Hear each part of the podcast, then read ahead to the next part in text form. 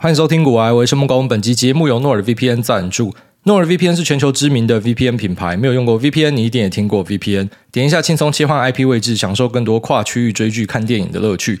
那我自己在欧洲都会使用 VPN，一部分是因为手游可以连回亚洲区领宝物，那再来就是一些串流媒体锁区也都是靠 VPN 解决。那我自己觉得 NordVPN 的使用上非常方便，像电脑装置，你只要把它打开来按一下，就直接启动 VPN 的服务。NordVPN 的威胁防护 Threat Protection 功能可以阻绝恶意软体、钓鱼网站，甚至是讨人厌的弹出式广告。在全球六十个国家都拥有伺服器提供稳定快速的连线品质。透过 VPN 选择相对应国家的伺服器做连接，一个账号可以提供六台装置做使用，手机用、电脑用、平板都可以用。那下搜寻 nordvpn.com/gooaye，或是输入我们股癌的优惠码 gooaye，就可以享受两年。方案加赠送四个月，平均一个月用不到一百块的价格就可以取得 VPN 的服务。这边提供给所有有需要的朋友们，可以在链接栏找到相关的资讯跟连接。好，那刚睡醒就看到一个还算蛮震撼的新闻，辉达的一个显示卡品牌厂 Avga，那当然他们公司的正式名称叫 EVGA，只是玩家圈很多叫 afga。那这个 afga 公司呢，他们宣布说再也不会跟辉达合作显示卡相关的业务了。那这算是一个震撼弹。先大家介绍一下 EVGA，或者我们把它称为 Avga 这家公司。那它是一个 AIB 厂，所以 AIB 厂呢，就是他们去跟上游的，然后像是 AMD 或者 NVIDIA 去购买它的显示卡晶片，然后自己呢去做 PCB 散热 PSU，好，就是 Power Supply Units。那组一组把它变成一个显示卡的板子。那这种显示卡的板子呢，其实各家品牌都有在出，像台湾知名的就是 AMG，哦，不是那个宾士 AMG，是华硕。那微星跟技嘉，好，他们有自己的显示卡的板子嘛，所以呃，这种显示卡的板子就会有点像是说，我今天辉达出了一个啊三零八零钛的晶片，那这个三零八零钛的晶片呢，可能在各家的板子上会有不一样的设计，不一样的风扇数量，那不一样的效能表现等等的。那 F 卡呢，在所有的这些显示卡 AIB AIC 里面呢，算是非常优秀，它获得很多好评。然后在台湾的电玩圈呢，大家甚至把它称为是大哥。然后这个大哥是佛心公司，总是提供很好的产品，那以及还有很棒的售后服务。那这家公司目前在美国的市占是有呃差不多四十趴以上。那宣布不要再去做 NVIDIA 产品，其实算是一个很大的震撼弹。那我们就大概来聊一下这一件事情啊。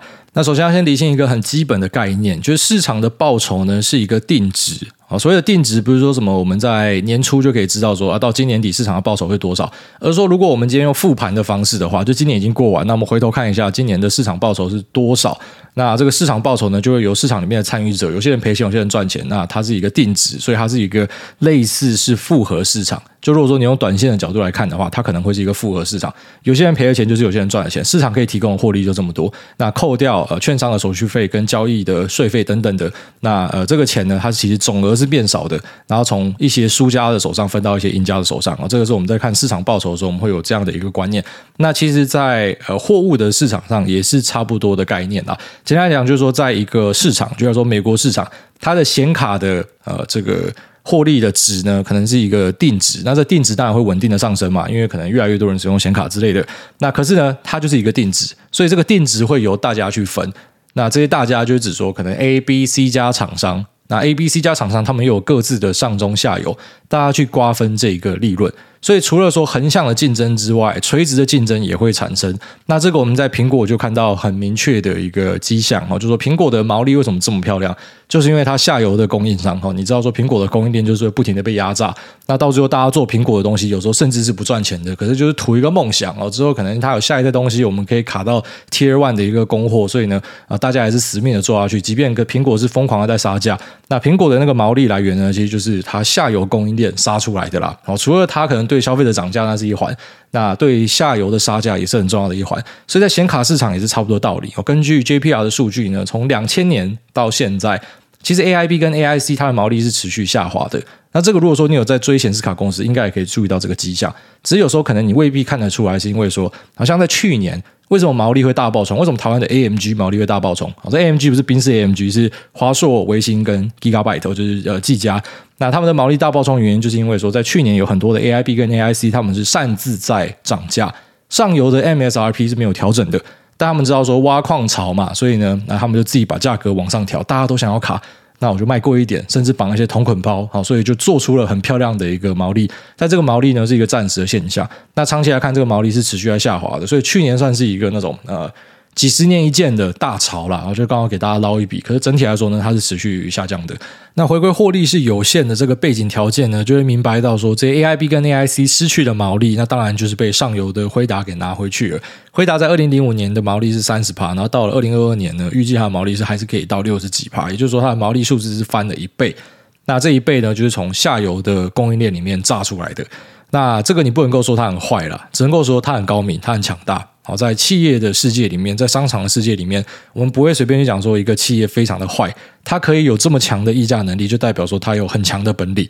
因为如果你不做，别人也会做，所以你的毛利才会这么低嘛。那毛利的数字其实就代表说你的可取代性啊。当你的毛利数字越高，代表你的可取代性是越低的，这个是很基础的概念啊。大家在买供应链股票的时候也是要看毛利，当毛利数字低，代表这个东西可能是谁都可以做，所以你的毛利数字才上不去。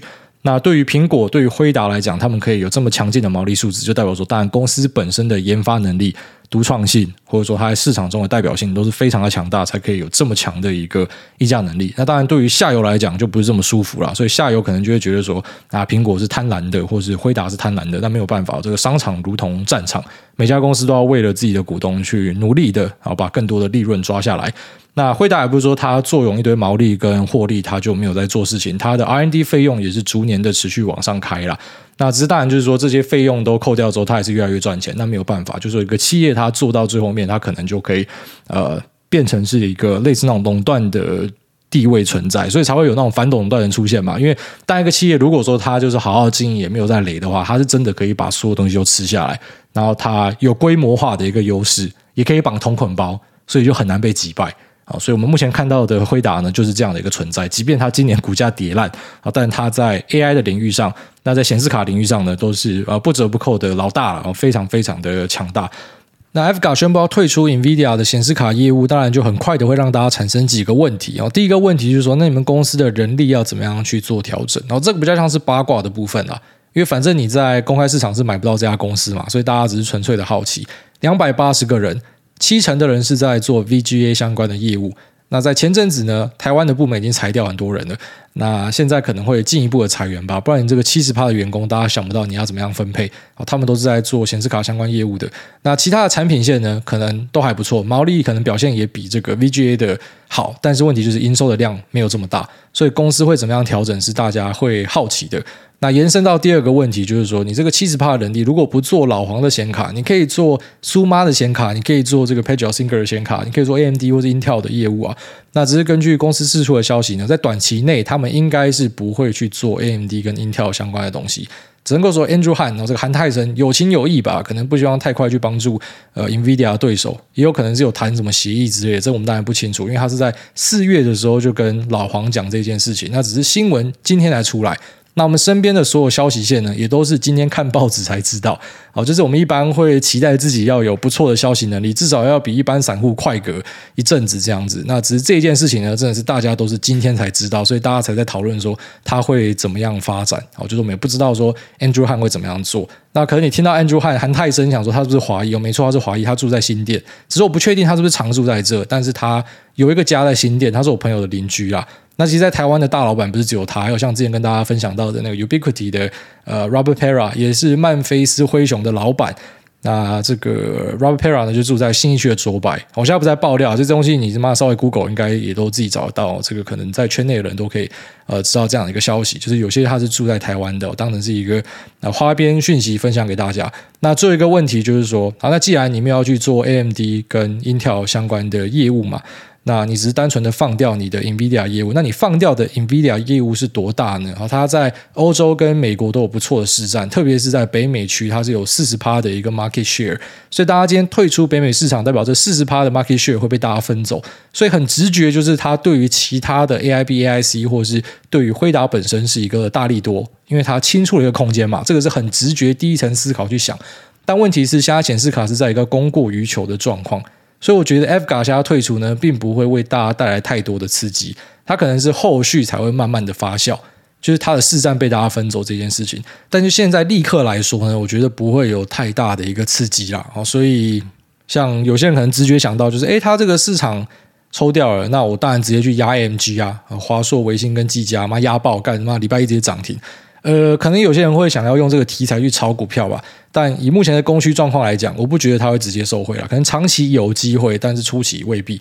那再来呢，就是说，其实北美市场，我根据在供应链上的朋友跟我分享的是说，呃，他觉得它是一个烫手山芋啦。哦，就是你做北美市场。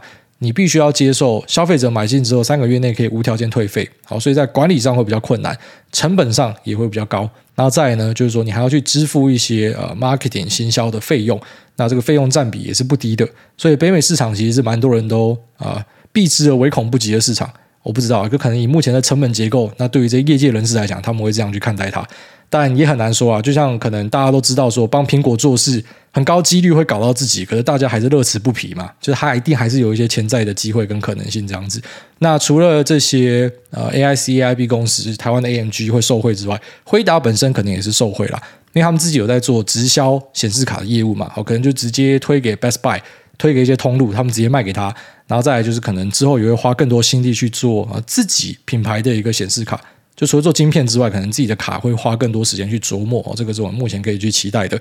那所以我们就稍微跟大家 update 一下显示卡的相关消息啦。因为我们上一次跟大家提到，可能是几个月前说之后你会看到便宜的显卡，那当时提出的几个理由，现在也都发生的，像是 POW 转 POS 啊，当时还是一个 rumor 说可能会在。第二季、第三季左右转，那现在就是证实的，已经确定是转的嘛。那转完之后呢，也不像当时可能跟大家分享说，有些矿工讲说，反正我今天不能挖以太，我也可以挖其他东西啊。那没有想到的是，诶，之后发生矿难的，所以当时说可以去挖其他东西的这些矿工，他们也都错估了情势啊，对未来的预期真的是很困难的。那我们现在会怎么样去更新这个状况呢？哦，就是说，既然已经发生了一些当时假想上的情境。那难道说显卡这边就是地板吗？其实觉得不是，我觉得显卡应该还可以再往下走一段，因为需求真的是还蛮薄弱的。那可能可以在 Q 四跟明年 Q one 都还继续捡到便宜的显卡。那虽然说我们这边目前收到的消息是辉达他们是有信心可以在 Q 四把整个库存给打掉。那库存打掉的方式有几个，第一个就是他编预算去打库存嘛，这个我们在财报里面有看到。那第二个呢，就是去降价求售，这个就是消费者有看到。那第三个呢，就是含在眼睛里面，眼泪不敢流下来。然后这些在 AIB、AIC 里面，他们自己才知道的，收了一大堆的库存。哦，Avago 的状况也是翻出来给大家看到了，就是说老黄会丢一堆库存给你啦。好，那这个库存丢给你该怎么办呢？自己想办法。好，这个就是通路商跟代理商的一个。悲歌啦，然后当上游要丢东西给你，不能不收啊！你不收之后，产品可能就没有机会发给你。好，所以他们现在可能是把很多的库存都转嫁给下游去了。好，所以自己的身上库存不会这么多，自己可能可以在 Q 四。那或是晚一点，就是明年 Q one 可以去光，但在下游的通路呢，还是卡住的。但，我相信老黄为了自身利益，也不会说就是让下游卡一堆东西，然后最后面伤到自己吧。他还是会去做一些协同的处理啦。但是我们总之可以期待说，可能在呃二三年的 Q one 以前，可以把这个库存去掉。也就是说，在呃便宜的显卡这件事情上面呢，可能还有几个月的机会啦。就如果说大家想要去采购自己的显卡的话。那目前也是听说四零系列的需求可能不会太强哦，整体的消费情绪还是在很差的状况之下。今年的修正就是一个自证式预言呐，很多东西真的是连企业本身他们可能当时都看不清楚，那真的等到事情发生之后才知道说，干原来是这么糟糕的一件事情啊，所以显卡价格还有机会继续看到便宜。那长期来看呢，我觉得显示卡它的呃这个用量呢，应该会慢慢的下降。我讲的是消费性的用量啊，就是在企业端，像辉达，它可能自己就会有一堆显卡嘛，因为它要提供 GFN 的服务，就是呃 G Force Now 线上玩游戏的服务啦。那像这种线上串流游戏呢，我觉得它在之后的市占只会越来越大，所以相对的，呃，在消费端这边，大家实际去买显卡的需求，它就会越来越低。也就是说，长期来看，我觉得 AIB 跟 AIC 的业务，然后这种贩售显卡的业务呢，会持续的。呃，疲弱就是会越来越烂啊。当然，还是有可能有一些状况会让它 spike 冲起来。可是，呃，大趋势我认为是向下。就如果说云端游戏推得起来的话，那当然实体的卡需求就不会这么大。它是一个互相对冲的东西啊。所以我觉得长期来看，辉达它是站在一个利多面。那 AIB 跟 AIC 呢，我觉得是站在一个比较偏利空的层面上啊。那所以呃，开始去淡出这个业务，然后去扩展其他业务，像台湾的这些呃 AMG 厂，他们其实也是有在往呃横向的业务去发展，就不是只是单纯的去卖人家显卡，因为发现这块的毛利不漂亮嘛，越来越难做嘛。那还有我提到的这种云端游戏对他们可能会造成的冲击，所以他们可能都慢慢在降低这一块的一个铺险，然后去加大其他业务。那看起来 FGA 的退出就是一个呃敲响丧钟的第一步啦，就说其实大家都开始注意到这块没有那么好做嘛。那其实呃被上游压着，这也是很多 AIB 跟 AIC 的经验。那现在终于有一个大咖直接老子不干，那我退出，所以可能也会让整个业界产生一些新的动荡吧。那一样啊，就在动荡之中，我们随时去找寻一些机会。然后在这边稍微跟大家分享一下目前显示卡圈内的一个状况。好，那接下来我们来跟大家聊一个最近的大新闻：FedEx 联邦快递他们取消了全年的财测，启动春节，那并且开出一个不如预期的 EPS 跟呃营收。那也看到它股价是崩了二十几趴，那崩跌的幅度呢是几十年来之最。就是像 FedEx 这种稳健的公司都可以看到，呃，这么大的一个下杀，所以是让很多人开始担心说，景气应该是真的不行了。那许多媒体的报道也是下说，景气风向球是景。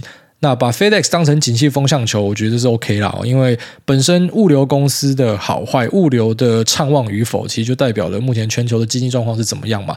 只是可能还是要细部去拆解一下啦。就是有时候你看到可能物流公司的营收开得很漂亮，未必是目前的需求很强劲，可能是卡住了。好像之前海运卡住，或者说呃货柜车卡住，那导致它的报价是上升，可实际上它运的量并没有上升。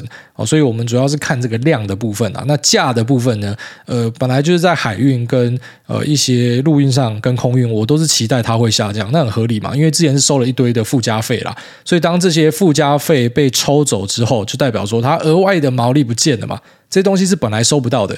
好，等于你运的量可能还是跟原本差不多，只是你家加入了附加费，因为你要抢这个仓位嘛。所以如果说它只是单纯的呃这种附加费不见的，或者说一些涨价的红利不见的话，那可能还好。所以我觉得去评估说整个呃世界上的景气怎么样，那透过物流公司去切，你就要注意说它那个价的变化之外，毛利的变化，然后还有实际上目前运量的变化会比较准一点啦。所以除了看 FedEx 之外，我觉得也可以看一下 UPS、USPS。Amazon Prime 啊，你没有听说 Amazon Prime 现在是一个超大的物流公司，所以呢，Amazon Prime 也要列入一个考量。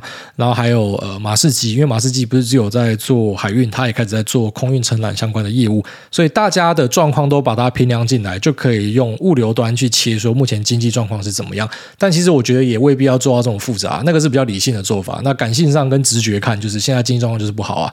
很明显吧，啊，就是跟去年比起来就是不好啊，它就是进入一个衰退期啊。那这个衰退期呢，目前大家预期可能会在明年的第二季打底，然后到后年呢会重回一个年增率的增长。像台湾的一些 IC 设计公司跟方 o 也是提出了类似的观点啊。那一样这些预期呢，都是一个。根据现在的状况去推演，说，哎，那到那个地方应该就会解决。可是实际上，世界上同时动态发生的事情太多了，只要任何一个东西有变数，可能整个就会改变掉。所以这预期，我觉得就大家放心里面参考就好了。那对 FedEx 这个列于预期的数字呢，我自己的猜测会比较偏向于它可能是这家公司的问题占六到七成，然后全世界的经济占三成。就是说，当然，全球的衰退是我们看到，只是它要直接全部都赖给全球的衰退，我觉得未必是这样的一个状况。那为什么会这样想呢？啊，因为我看到它开出来的数字三点四四 US dollar 跟二三三亿美元嘛，就是它的 EPS 跟它的 revenue。那 FactSet 的预期是五点一四跟二三六亿美元，所以看起来 revenue 的部分并没有 miss 太多，而是 EPS 的部分掉很多。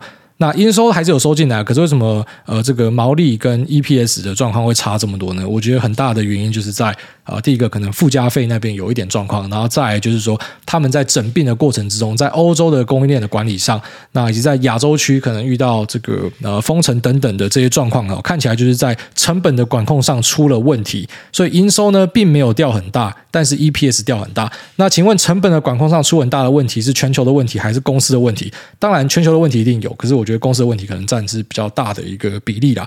那当然，这个是我们目前用它的初步的财报去做的猜测，可能等到下个礼拜开出来之后，再跟大家更新说，哎，这个猜测有没有猜对啦？好，那我觉得还是要等待其他的货运商的成绩出来，然后以及他们的说法出来，我们比较好去判断说，到底这个全球的景气在什么样的状况之下会落地。好，所以只看 FedEx 一家，我觉得目前是不太够，但是它确实对市场来说是一个够给力的鬼故事。好，就是哎，物流的一个巨头。那出现了状况，所以是不是全球的经济要爆开了？那这边就要稍微补充一下，就是我们很习惯称 FedEx 是巨头，但其实 FedEx 呢，它并不是最大的那颗头，它的 market cap 大概是四十个 billion 左右，那跟 DHL 它的母公司 Deutsche Post 是差不多，就落在四十 billion。再下来呢是顺丰，大概有个三十五 billion 左右。那最大家的是 UPS，一百五十 billion，也就是说 FedEx 大概比 UPS 小了四分之三，差不多是这样的一个数字。它并不是真正最大颗的那个头啦。那如果说我们要看整体状况的话，就是需要多家的一个综合评量，或是看 UPS 可能会稍微好一点。那当然，他们各家都有各自的强项，以及可能比较厉害的市场，所以要综合评量又是更准的哦。你只看一家，可能没有办法看得非常准。那只看 FedEx 就要判断说美国现在的内需不强，可以吗？其实也不行，因为在美国的包裹运量上呢，它市占最大是 USPS，差不多接近四成。那 UPS 大概是两成五。那 FedEx 呢，大概是一成五、一成六左右。亚马逊呢，爬很快，亚马逊现在大概有个两成的一个市占。那剩不到三趴的市占才是其他人去瓜分。那这个数字有趣的地方是在于说，USPS 很稳健，都一直落在差不多三十五到四十趴的一个 market share。那可是 UPS 跟 FedEx 实际上是在逐年下降，他们的 market share 是一直在掉的哦。那只是他们掉的 market share 是被谁捡走？很明显就是 Amazon 被亚马逊的 Prime 跟它的呃 logistic service 给拉走了。所以亚马逊的 Prime 它可能可以反映。美国的实体内需经济需求是有多大的啊？就是你要看一下亚马逊，然后你要看一下 USPS。那 UPS 跟 FedEx 呢，可以稍微参考，可是因为他们逐年本身市占就是在掉。所以呢，它的那个包裹的数量就没有这么准确。那当然，亚马逊因为它市占爬得很快，所以亚马逊的这个成长性很好，也不代表美国的需求很强，因为它本身是隐含的亚马逊的成长性也在里面。好，所以我觉得还是要更多的综合条件判断啊。但看起来这个故事是非常有效的，把市场整个吓到趴掉。那现在市场已经开始去往。呃，上一集有跟大家聊到说，跟朋友讨论是觉得这次有机会摸前低的这个剧本去前进，那就稍微讲一下，如果摸前低会怎么样做？我在摸前低的时候呢，应该会先打一个多单试看看，那试看看有没有办法抢到短底这样子。那如果说抢失败破底的话，就会进入无底深渊，那非常的可怕。那破底这种东西，对于我们会稍微看一下技术线的人来说，是一个很大的关键。也就是说，美股虽然从五月到现在是停在差不多的区间盘整，那只是这一波如果继续往下冲，然后冲破底的话，代表来到一个新的区间，那可能就是有。呃，春江水暖鸭先知，有人先知道，所以呃不计代价去抛售股价，或者说市场真的进入一个非常大的恐慌，或是说啊、呃，其实真的这个衰退的状况是比他想象的还要严重的，那他有机会就进入下一个区间。哦，就如果说我们用这个呃 technical chart 来做一个分析的话，那这样的状况产生可能在呃实物上的操作上，就是会塞一些 put，然后可能会塞一些 put 来做一些保护。就当成是买保险呐，那只是如果说你的部位没有很大的，没有必要这样做。呃，如果你是持续购买的，就继续买没有关系啊，便宜下来了，诶难得的好机会，好，不然难道是股价贵的时候才要买吗？那这当然你可能会觉得说便宜下来，可是如果之后更便宜怎么办？那当然你可以选择去扣一些现金呐。所以在这样的状况之下，我觉得其实还是要去考量你个人的条件。那现金流稳健的就持续的去靠啊，现金流没有这么强的，可能就是你可以选一个你觉得最舒服的点。哦，只是要去抄到真正的底很难，我必须跟你说这件事情是非常困难的。那如果说是部位比较大一点的，可能有些人就会决定说要塞一些避险的部位。只是避险部位你要知道说，那就是一个成本啊。啊，如果说真的崩掉。等于说你这个保险就是 paid off，你就是赚到钱。而、啊、如果这边没有崩掉，你避险的成本就等于是丢到水里面去。所以避险的成本也要抓好，要去找那种呃跟我们实物上买保险的状况很像。你支付的钱是少的，可是它的杠杆是很大，它可以形成很大的保护，像是意外险这样子。所以使用 put 去做一个保险的部位是蛮多人会做的，因为 put 它可以买到比较便宜的价格去保护到一个比较大的部位。那如果说你今天 put 买很大，好，就像说你买到部位的三成四成，那当然你可以保护的量其实是超大的，甚至是你往下崩你会赚钱。但你付出这么大的一个保费，也代表着如果最后面没有崩的话，你这个保费是有机会归零的。因为 put 如果说它最后面是没有摸到它的 strike price，它是会归零的。所以在这个呃保险跟对冲的条件之下呢，其实大家最注意的就是说。那个部位要保护的部位是多少？要投入的保险成本是多少？那如果说你不会算的，我就建议大家不要去做这种所谓的对冲跟避险，因为你弄下去会变成多空双八。那只是跟大家分享一下，就如果说啊，今天摸到前提呢，可能大家会先想试一下抢短。那抢短失败，如果有看到破底呢，可能有些人就会塞破进去。好，这是我们自己操作上会这样做啦。好，那这里就聊到这边，我们接下来进入 Q&A 的部分。第一位 Fail Wicked，他说红鲤鱼与绿鲤鱼与驴我的小儿快一岁了，应该跟挨大的小孩也差不多。最近听挨大分享育儿经，真的很有感触。送了托婴一个月，得到最大的收获不是减轻照顾小孩的负担，而是老婆的抱怨大幅的减少。那虽然一个月要一万块左右，但是实在是太太太值得了。先前听挨大在投资股票，大多是以三三四的方式往上买。那想请问挨大，每份投入的状况是利用时间来分，或是涨的趴数来分呢？祝挨大育儿顺利，家庭美满哦。这个 Fail Wiki 一看就是过来人啦。那真的送托婴，其实最大的帮助是家庭关系的和谐，而不是说你的呃疲劳度的减缓哦。疲劳度的减缓是有，只是家庭关系的和谐是帮助最大的。所以我就说，那些托婴中心的幼儿园的老师，真的都是他妈天使啊！那再来就是说这个加码的部分，其实很多人来我节目都会希望问一个标准答案，我必须跟你讲说，真的都没有标准答案。就是每个标的的玩法都不太一样，然后每个呃事件上的做法处理都不太一样，就是因为这样子，所以投资才是一个比较困难的事情嘛。你就想，如果说每个东西都可以 SOP 的话，那就全部让城市交易就好了，就根本就不需要人的介入了。那我稍微跟你讲一下，简单来讲，我大致上会以呃趴数来分。就时间上未必，时间上可能会是以那种假设是买美股，那我看好的标的，按照我的资产配置丢进去，那个就是用时间上来分嘛，就是我不会刻意去抓一些买点或什么的。但是如果是做个股，特别是供应链的小鬼股这种的话，那我觉得趴数跟形态很重要。哦，就是除了趴数之外，形态我也看。所以形态就是说我比较喜欢买在突破的位置，或者说接近突破的位置去赌一个突破。那一般突破的位置，我不会在当天追。那种突破什么一天三四趴的，那个都是最紧张的位置。就你突破上去，你追进去，那有时候隔天直接杀一根大的下来。如果你的部位没有控好，直接 all in 进去的，很多人受不了，所以他就变追高杀低嘛。他追一个突破，然后隔天直接砍光光。那我觉得这个就很伤身啦。所以我比较喜欢买那种就是在盘整末端，然后去赌看看它会突破，我会这样做。那这时候先丢第一单。那突破之后拉出去之后呢，可能就会小量小量加，但是就不会像什么三三四，可能就是三嘛，然后之后什么零点五零点五，反正就只买一张一张一张，这样慢慢加上去。那如果说看到它有下一个盘整，就如果一个股票它真的会走一个长期的大波段的话，它不会是一波带走了。那种标股才是像合一这种，就是一波上山一波下山嘛。可如果这种长多的标的，我觉得来说像是嘉泽三五三三这种，它长多标的嘛，它过程之中会有很多休息站会盘整。那一般就是这种盘整的时候，我会选择把第二批资金丢进去这样子。那只是有时候你等到下个盘整，可能是几个月后的事情了，所以也未必。就是有时候就会慢慢的沿路就加，然后有时候会等到下个盘整，这真的都要看，也要看你那个标的的属性。那如果说你今天是赌一个事件，好，举例来说啦，这个 f g a 事件，你有内线呐。那当然，你要一次就要把资金都打光，因为你就是拼一个事件交易嘛。那事件交易就是你要很快的把资金快进快出嘛，所以这个逻辑上就会跟你去长期持有一些标的的加减码会不太一样。但大致上来说呢，我会讲说是看形态跟看趴数，就是先拉出我的成本之后会上第二个部位。那第二个部位上去之后呢，第一个部位就千万不要再让它赔钱了。这个是加减码的最基本原则，就是说你只要部位有进入到加码的过程之中，如果你是弄短线的，你第一个部位就不要让它赔钱的。你第一个部位买十块，然后第二个部位买十五块，所以你要均价是十二点五嘛，那你在十二点七、十二点八就必须要停利出场。就如果说回档回到这个程度的话，这是我了。啊，只是有些人会选择说，反正我加码之后再套一点也没关系，但是我不喜欢，所以我必须得说，这种东西都是非常看人的。那我只能够大概跟你分享一下我的看法。下面这个煞气耶梦工我老公他说，Love GG and Liver GG Love 梦工 GG and fuck on tell Liver GG。请问挨大会不会抱着秋口，然后脸埋进他的毛里狂吸？小弟自认对毛茸茸的生物很没有抵抗力，在附近的公园遇到很亲我的狗狗，有时候我会把头埋进去毛里狂吸。就在昨天，我把 YouTube Shorts 上一个龙猫做沙浴的短片传给我姐后，然后就有以下的对话：姐姐说真的蛮可爱的，好想要捧起来。我说我也是捧起来恭敬的，然后放在脸上吸。最后他得出一个结论，就是我很像痴汉大叔。想请教挨大，这样的行为真的很像痴汉吗？不会啊，这个是那种巷子内才会懂啊。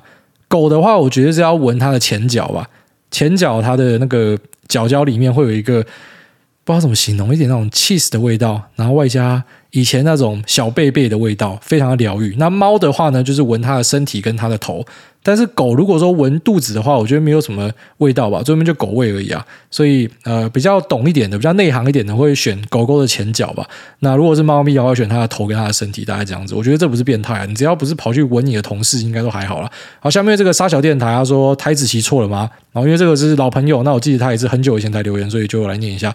哎大你好，我是大一时在理财规划这堂课期末报告时提倡用台子棋代替零零五零，然后差点被当掉的沙小。自从您上次。是说要 skip 我二十次之后，我便自主管理了二十次，挂号应该有二十次了吧？想知道挨大对于保本不保本保险的看法，以及那些西北有钱的人会不会很爱买储蓄险？我的保险业务都跟我说，很多一来一去的有钱人有多爱买他推的那些保险，不知道是不是在给我碰风？然后下面一个超长的留言啊，超长留言我就不念了，我就回答你上面的。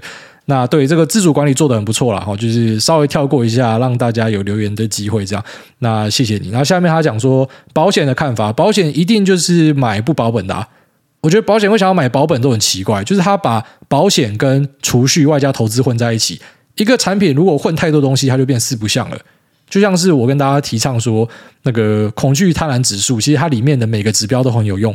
可是如果说你把它混在一起变成恐惧贪婪指数，那个指标是没有屌用的。你把它拉出来回测就知道，它都是过于极端。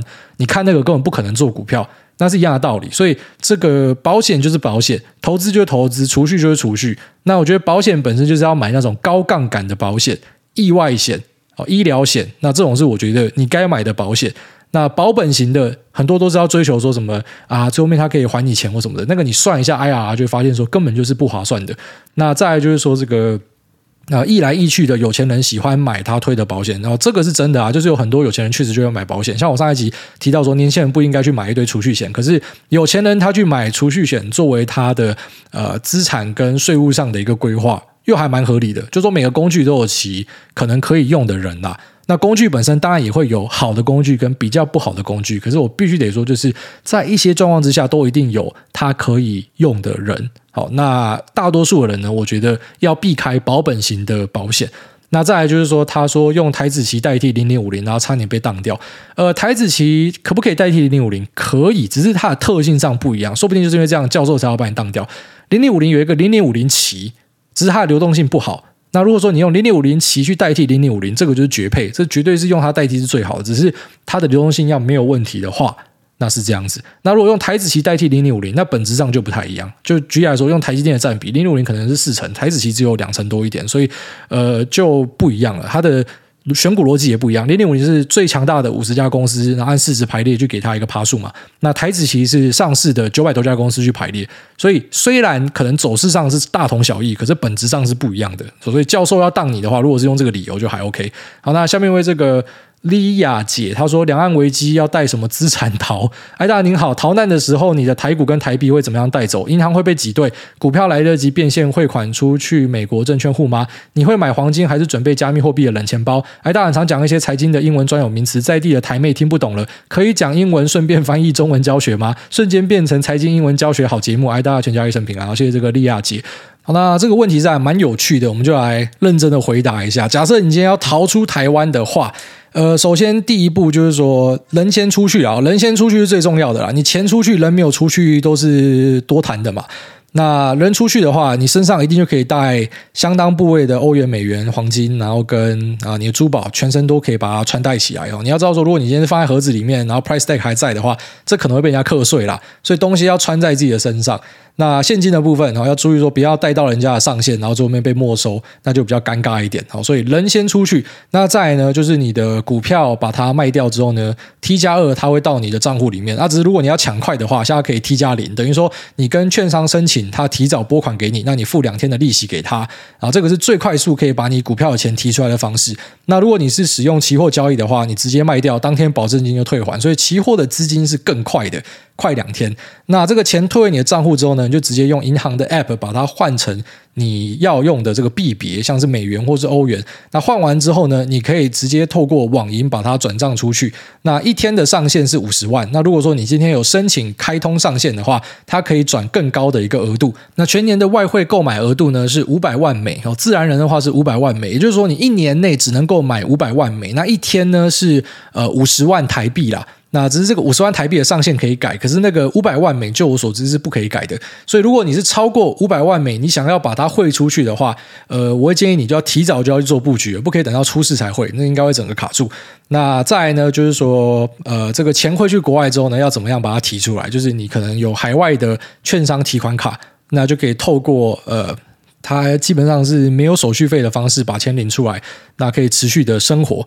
所以如果是逃难要出去的话，整体的规划是长这样。只是当然会建议你说，真的要有这样规划的话，应该是要提早去做准备。你如果等到大家都在慌的时候才去弄的话，就会遇到你讲的事情啊，像是银行挤兑。只是啊，幸运的地方是你的钱都是在呃银行里面转来转去吧，所以你可能比较不会遇到这种 ATM 排到爆掉，然后没有现金可以领的一个窘境。但是你还是会遇到汇率崩掉的一个窘境嘛？就假如说真的有灾难发生的话，好，所以这种东西都是要尽量提早去做准备啦。那只是如果说你没有提早做准备，你当下要去处理的话，你大概需要两天的工作天就可以把你的钱初步的丢去海外。那只是如果说你要把所有的钱都丢出去的话呢，那可能就要提早先去做一些申请，好像这个五十万的上限要去把它调高之类的，不然你就是一天只能够丢五十万。好，所以大概是这样跟你分享一下。那当然只是说大家要逃还是不逃，那是各自的选择啦。我跟你分享这个，并不是说什么鼓励大家都要逃或什么的，反正每个人都有自己的一个规划嘛。那有些人觉得说我东西都在这，我要留在这，或者说呃。如果说这边真的发生灾难的话，其实很多人是磨刀霍霍的，我跟你讲，就是什么呃，台湾真的发生灾难的话，他们是要用全力去抄底房地产跟股票资产的，所以只能够说每个人都有自己的选择啦。那些逃出国外的，可能当下看起来是哎，我比较安全的，可是之后看起来搞不好是啊，觉得说战争根本没有打起来，或是其实是没事情的。然后你跑去国外又再跑回来，你增加了一堆成本，你反而是没有赢过那些留在国内的。只能够说每个选择都有可能有其的代价或者好处啦。哦，就是选择之后就做承担。那我就跟你分享一些，就如果说我直觉要去想的话，可以怎么。样做的一些方法啊？下面这个摩斯拉飞高高，特斯拉也飞高高，请教指数配置。五星推报，听到 EP 二七二四分二十五秒去城隍庙安太岁，狂念名字那个怕嘴角失手，真的是太爆笑、太欢乐的节目了。那感谢诸位 carry 我这个小菜鸡进入股海。目前美股配置十五趴到二十趴是放在 Nvidia、Tesla 等等大权之股，那其他都是 VTI、VOO，在这个市况低迷的期间都还睡得着。随着年纪增长，想要配置些更稳健的指数，可以六十趴 VO。跟 VTI 三十趴 VXUS 跟十趴 BND 的组合吗？那另外使用台湾券商的定期定额投资，综合衡量六二零八跟零零五零的收盘溢价状况与总费用率，六二零八还是较佳的选择吗？最后祝诸位永远家庭美满，身材更好，投资绩效创新高。好，谢谢这个摩斯拉飞高高，特斯拉也飞高高。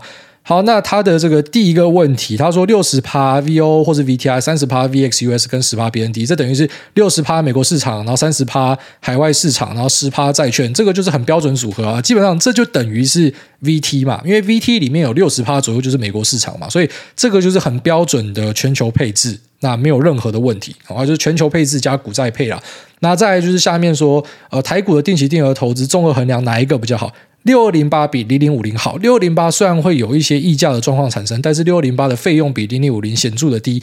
然后其实那个呃溢价的状况呢，就是你把它长期摊下来之后，会发现说啊差不多啦。就有时候可能是溢价，有时候折价嘛，它整个可能摊下来，你会发现那个差距是不大的。所以六二零八应该是大于零零五零，虽然他们是一样的东西，他们追踪的东西都是台湾五十指数。那只是我会觉得啦，就是台湾应该要有那种。啊，全市场的 ETF，它会更适合这种长期的指数投资，像是呃，台湾有个指数叫做什么宝岛股价指数嘛，那个就是上市加上柜总和。如果说有券商可以出一个追踪宝岛股价指数，这个我在节目就会大力的推广，啊只是要便宜啦。好像那个永丰就有推一个追踪上市全市场嘛，虽然它不是完全追踪，它是买了两百多只股票去复制上市全市场啊，但其实啊差不多了。那这个东西的缺点就在于说它费用超高，一趴多，一趴多的指数投资是很差的。就指数投资这个费用应该压很低，像美国是压到零点一趴以下，那台湾还在一趴，这个就是还是有改进的空间呐。只是以目前的状况来看呢，六二零八应该是比零零五零好。然后也比呃六二零，它什么六二零三六二零四，就是永丰全市场也比那个好，因为那个费用太高了。大概这样。下面为这个竹科新手村金城武，他说结婚当结谢孟恭，生女当生黄雷梦单压。艾大你好，我老公是艾大忠实粉，每个周末我们会往返新竹到台北，就会在车上听您的节目。我觉得我老公根本就是股癌大大的狂。整天看着我对我说：“这不是骨癌，这不是骨癌，傻眼！”癌大可以帮帮我，请新竹关心路彭于晏醒醒吧，不要再做梦了。不过到底要怎么样才可以跟癌大一样当个好老公呢？苦恼啊、这个其实我不是什么好老公啦，我很常跟大家分享我很烂的地方嘛，就脾气不好啊，比较焦躁啊，那比较呃急性子啊，然后外加什么都不太屌啊，其实那都是缺点呐。我觉得身为我老婆，那些都会是缺点，所以还是有很多要改善的地方。然后下面他说，身为好味粉，必须严重的说，好味 Podcast 已经开了两年，只晚挨大几个月而已。那前阵子好味小姐在第一名的时候，已经播出了一年半以上，而且好味一周一更，更新后单集第一通常是好味，绝对不是靠新节目才冲上第一。推荐挨大也可以去看好味小姐脑波弱，真的超舒压。雷梦好可爱。那最新一集好。味小姐的 Podcast EP 一二四对嫩婴哭闹有很好的见解，推荐给挨大。好，感谢分享。我知道好味很厉害啊，好味他是那个单集的榜单上很常会冲上来的嘛，就是单集榜单，我觉得硬要说跟我有竞争关系的，就是瓜吉跟好味。就是他们是可以把我暂时踩下去的，所以他们算是蛮厉害的对手，大概是这样。那你说什么？是不是有这个靠新节目才冲上第一？我没有这样讲他啦。我之前跟大家分享是说，就是有很多节目他开新节目之后，他可以冲第一，这也不在吐槽大家，就是说这是一个事实。就是你开新节目，你真的比较有机会上第一这样子哦。所以那个新节目推出的时候，要把握你的流量红利，就是 Apple 给你的红利，要赶快跟亲友推荐，然后大家一波。来收听，然后就有机会冲上第一，是这样啊，不是说他。那下面这个好，接下来进入 Q&A 的部分。这一位他说：“哈，挨大您好，听您说您美股大概每季入金一次，想问一下你是多久换汇一次，还是说到时候一次才把钱换完？那因为最近美金很强，怕一次刚刚在高点，所以想问问你换汇的技巧。那还有最近要毕业了，有点焦虑，不知道您当初毕业前有没有规划好自己要做什么工作，或是有没有什么规划？那还是诸位有什么因缘际会会接触到那么多职业，像是顾问这类型的？毕竟我记得朱伟是法律系毕业的，有点佩服。你想听。”你分享这些故事，感谢梦工哥。那个换汇只能够慢慢换，啊这个汇率市场真的不是一般人可以这种说预测就预测的。那当然，如果说美元指数继续转强的话，可以期待台币还是会贬。只是你说会贬到什么时候，那个都没有人说得准啊。所以就是慢慢换吧，我只能够这样做。然后再来就是说，呃，是怎么样接触到这些工作？其实就是多方尝试啊。我那时候在大学的时候，因为我在大一就知道自己没有办法念法律系嘛，只是又没有那个胆识去转系或是重考，所以就是呃当个。这种学费小偷哈，爸妈的学费小偷就把他念到毕业这样。那只是在过程之中，大二大三都是有持续的去做各式各样的呃工作的尝试，好像有跑去一个这个网络行销公司做过，然后也有去呃无偿的演讲公司工作过，虽然他妈两天就把我 fire 掉干，然后也有去呃夜店放过歌。然后也有去做过各式各样的觉得好玩的事情，啊，这当然时间都不长啊，因为那就是一个打工嘛，所以当时其实也是觉得呃不确定自己未来要干嘛，所以就想说多方试试看。那毕业出来之后呢，也有去面试过几个工作啊，我应该有跟大家分享过，我去面试过那个什么海尼根的呃储备干部吧，那我过到最后一关啦，只是最后面还是被刷掉了。那也有去面试培训技师，三家都有投嘛。那最后面试威航线上就直接先去了，因为觉得这种机会难得，就是不要拖。如果说威航报道没有去，那那时候还等长隆的结果。如果长隆没上，那不是很尴尬嘛？所以呃，后来就直接当机师啊。那只是机师之前有这个海尼根嘛，然后又有去一个呃在台湾做 DRAM 相关公司去面试过，然后在那边被人家嘴嘛。我在节目应该有讲过，就是人家那边讲说什么，哎，你薪水开多少？你要四万块哦。你看里面那一个，哦，坐在里面角落那一个，你你看你看一下他。他薪水四万五，台大毕业硕班，哦，他的多益分数还比你高二十分，你凭什么跟我说你的薪水要比他高？然后我听到这边我就明白了嘛，人家就是讲说你是废物嘛，我说、好，那不好意思，好，那就可能不是我要的了，我祝你们公司顺利什么，我就离开了。然后说我送你下去，然后送我下去的时候呢，还是跟我讲说，哎，要不要试看看，还是要不要做看看？我先从多少钱开始啊？不然我们还可以再谈啊，或什么的，我就不做了，反正就觉得说被人家呛，被人家呛，当然就不要做了。然后后来技师就上了，就跑去当技师。然后那时候就觉得说，应该一辈子就这样了，甚至已经开始跟朋友一起看什么啊，桃园之后要住哪里啊，就挑离机场近的啊，啥小的，就觉得说这辈子应该就稳了这样子。然后只是没有想到说，呃，后来我们干技师干一年之后就倒掉了嘛，公司倒掉，那同事都是继续飞了啊，我就觉得呃，先出来看一下好了。所以那时候就是到台北，我朋友接应我，那到他家住，我们就每天在那边打 PS。那同时呢，我丢了特斯拉的履历。那时候我丢特斯拉，就特斯拉刚进来台湾，二零一六、二零一七的时候。那当时就单纯觉得说，干这公司真的他妈有够屌的。那时候对特斯拉研究当然没有像现在这么深，但是那时候就已经知道说，干这家公司可以看。那我觉得马斯克一定会做出一些不一样的东西。那虽然那时候也没有什么钱可以做股票投资，就是一点点。其实那时候就是一点点、一点点在买，就是那时候已经进市场。二零一六已经投资了大概几年有了，好，但是跟现在的规模大概没得比啊，就是一个那种小散户小钱，然后玩一点点，玩一点点。那投了特斯拉之后呢，后来朋友问我说：“哎，要不要一起弄旅馆？”我就答应他，我们就弄旅馆。我就完全忘记有特斯拉这一件事情，然后每天都在打 PS4，每天打狂打。然后那时候朋友又呃在感情上遇到一些问题什么的，所以就是很常陪他聊天啊，然后每天就是呃抽烟喝酒啊。虽然我现在基本上已经是戒烟的，然后酒也没有很常爱喝，啊，反正那时候就过一个很微靡的生活，那还蛮爽的。然后有一天早上，就是我们还是按照往常嘛，打电动打到天亮，然后早上就是他会载我去吃东西，然后我们吃一吃，可能玩一玩，又回去继续打电动。然后突然看到简讯说今天要面试，然后才去看 email，发现说，干，其实他已经早就通知我说今天要面试，几天前就跟我讲啊，只是我完全忘记这件事情。那我当下是怎样？我当下就穿着拖鞋，然后穿着一个 T 恤、棉裤，就是一副超像流浪汉的样子。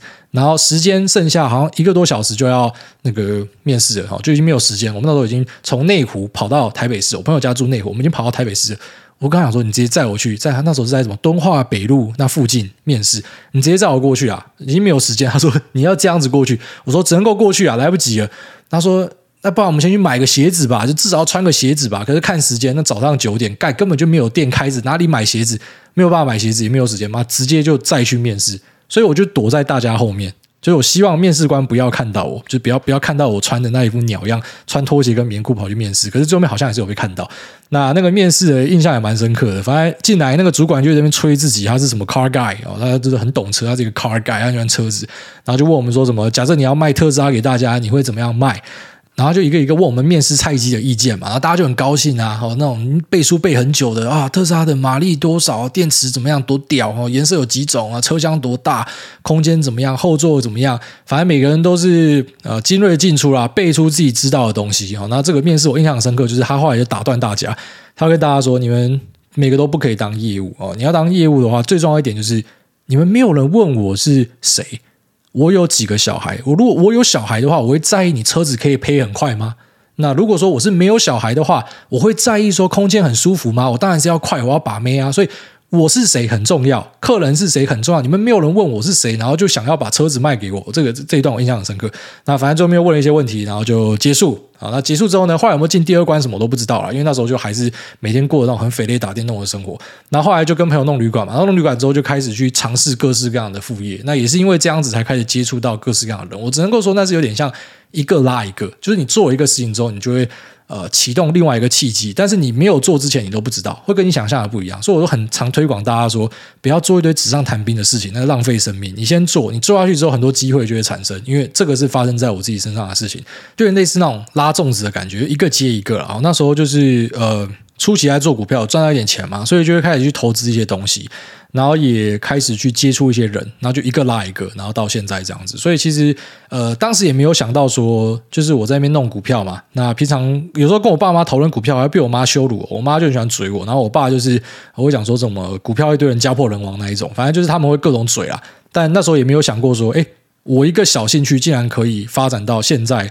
妈干！我下礼拜要去乐天开球，就是根本没有想过有这样的事情，懂吗？那是一个接一个，那很多东西是超乎想象的，所以我觉得，呃，你先找你有兴趣的东西去试看看。如果说有兴趣的东西可以成为你的工作，这很幸福嘛。啊，如果没有办法，我给大家意见就是你找钱多的东西，因为钱钱一多，钱累积下来，钱就可以开启很多的可能性啊。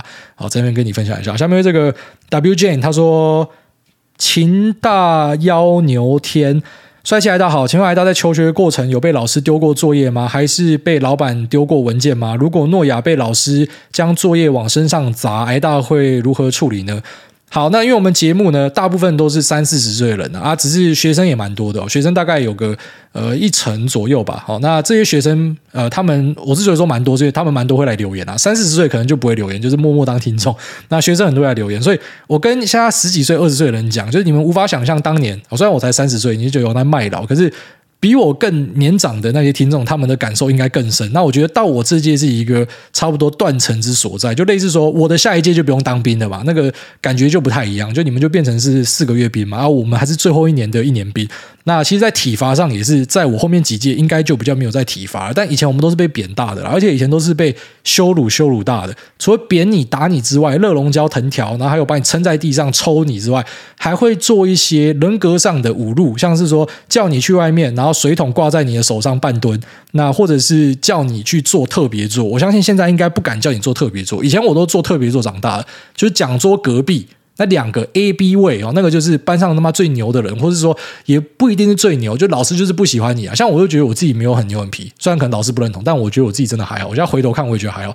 但老师就会叫我做特别座，因为我很常会问问题，老师不喜欢一直问问题的学生，所以呢，我就坐到最前面去，两边。好，那我其实有时候也很想调查说，当年做特别座的朋友们，现在你们怎么样？哦，就是当年在呃教室里面被认为是异类的人，现在大家怎么样？有朝一日我一定要做这个专题啊。那当年我就是特别座的，那那其实呃。当时在特别座的很多同学，我觉得后面的发展都还蛮不错的，就是可能那个想法都比较跳脱一点，比较不会说老师叫你干嘛就干嘛。那被打很正常，被丢粉笔很正常。那有时候在课堂上偷吃口香糖，老师发现啊，你赶快吞下去。老师还是他那个满手就粉笔，他就把手指塞到你嘴巴里面，要把你的口香糖挖出来。反正就是会做这种各式各样的事情，所以丢东西什么干那个太常见了。那所以说自己是被丢长大的，儿子被丢不会太介意啦，但是我觉得还是会去沟通一下，就希望说不要再这样做了哈，因为呃，如果你问那些曾经被贬过、被打过、被威胁过的，大家一定都记得，很神奇哦。你国小被贬过、被打过，国中你一定都记得，哪个老师对你好、对你坏，我们其实都记得，所以真的没有必要去在小孩身上留下一些阴影啦。因为你用沟通、你用讲，其实他们是听得懂的，只是可能当下叛逆期，那他会给你顶嘴或什么，但其实是有听进去啊，因为长大之后都还记得。那我觉得其实实小朋友，呃，你用一些方法其实就可以约束他，你没有必要用抽打然后体罚的方式。那至于在工作被老板丢文件，这个当然就是妈离职加开告啊，这个没有什么好说的。工作上大家都成年人了，拜托互相体谅一下哦。就是呃，我们不会去在节目跟大家讲说什么惯老板惯老板，很多节目都是喜欢跟你强调惯老板，很多社群媒体都是跟你强调惯老板。可是我很常跟大家讲，就是说资方有他的看法嘛。所以，呃，在我的看法是觉得资方跟劳方他们虽然利益会冲突，可是不应该是对立的。那也不应该说谁是比较屌的。劳工就觉得说没有我就没有你，不是这样子的。因为没有老板拿他的钱去承担风险，也没有你们这些劳工嘛。那劳工也有很多他的优势，老板当然也有他在获利上的一些优势。可是大家是互相去经营这个企业的，所以我觉得在教育上，老师对学生稍微凶一点，我可以接受。教育上我觉得可以接受，可是工作上，那上司对下司百般羞辱，那除非是他给你的钱很好，那外加呃这个地友真的是很赞，有很很棒的分红，你可以吞，那不然呢，其实最不该吞的就是这种工作上的霸凌啊。哦，这是我的一些意见啊。那这边呢，这边就这样拜。